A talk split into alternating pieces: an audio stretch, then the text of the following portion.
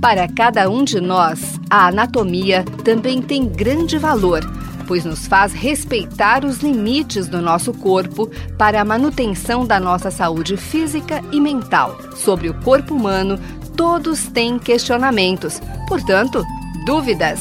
Anatomia Responde. Olá, pessoal! Hoje, nos próximos programas, iremos descrever alguns temas importantes da anatomia humana.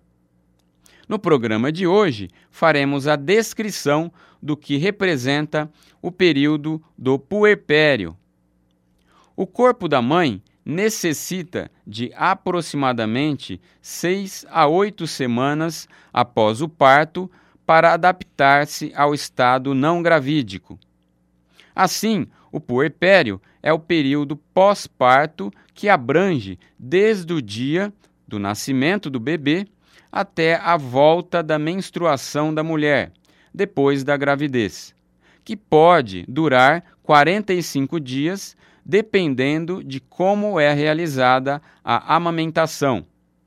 O puerpério também é conhecido como período de resguardo ou quarentena, já que dura cerca de 40 dias.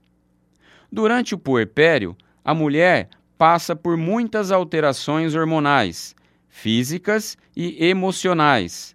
Nesse período, ela tem uma espécie de menstruação que é, na verdade, um sangramento abundante que tem início após o parto e dura em média 15 dias e que vai diminuindo pouco a pouco.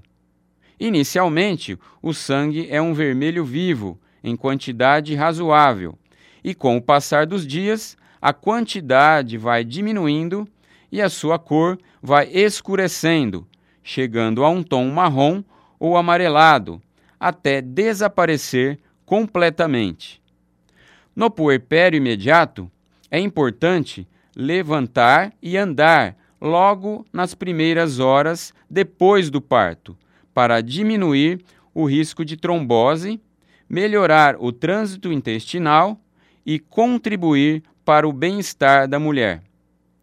Algumas alterações são observadas na mulher durante o puerpério, tais como 1. Um, diminuição do útero, que pesa apenas cerca de 500 gramas uma semana após o parto e entre 50 a 70 gramas após seis semanas.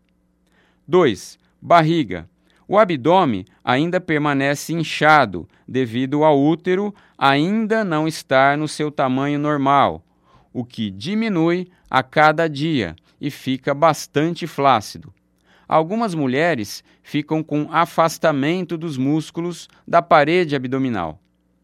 Amamentar e usar a cinta abdominal ajuda o útero a voltar ao seu tamanho normal e fazer os exercícios abdominais corretos ajuda a fortalecer o abdômen, combatendo a flacidez da barriga.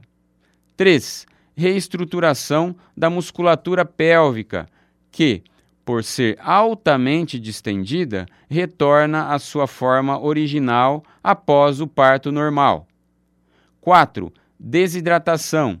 A mulher retém muita água no seu corpo durante a gravidez.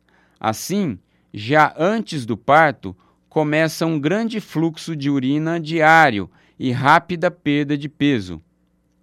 5. Amamentação. Imediatamente após o parto, as glândulas mamárias produzem o colostro, um leite pobre em gordura e rico em células de defesa, os linfócitos. Depois de dois a três dias, o leite materno começa a fluir. Este é gerado enquanto o recém-nascido suga o mamilo, mantendo constante a formação de leite.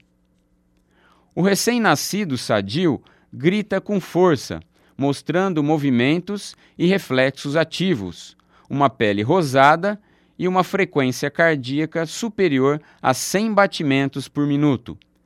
Estes cinco critérios são testados na escala ou índice de Apgar, que consiste na avaliação do recém-nascido pelo pediatra, atribuindo-se a cada um dos sinais uma pontuação de 0 a 2.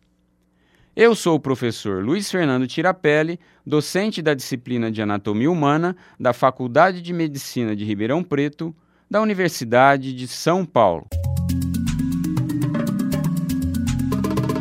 Você ouviu? Dúvidas? Anatomia Responde. Programa em parceria com a Faculdade de Odontologia de Ribeirão Preto e a Faculdade de Medicina de Ribeirão Preto. Mande suas dúvidas para msemprim@forp.usp.br ou tirapele@fmrp.usp.br.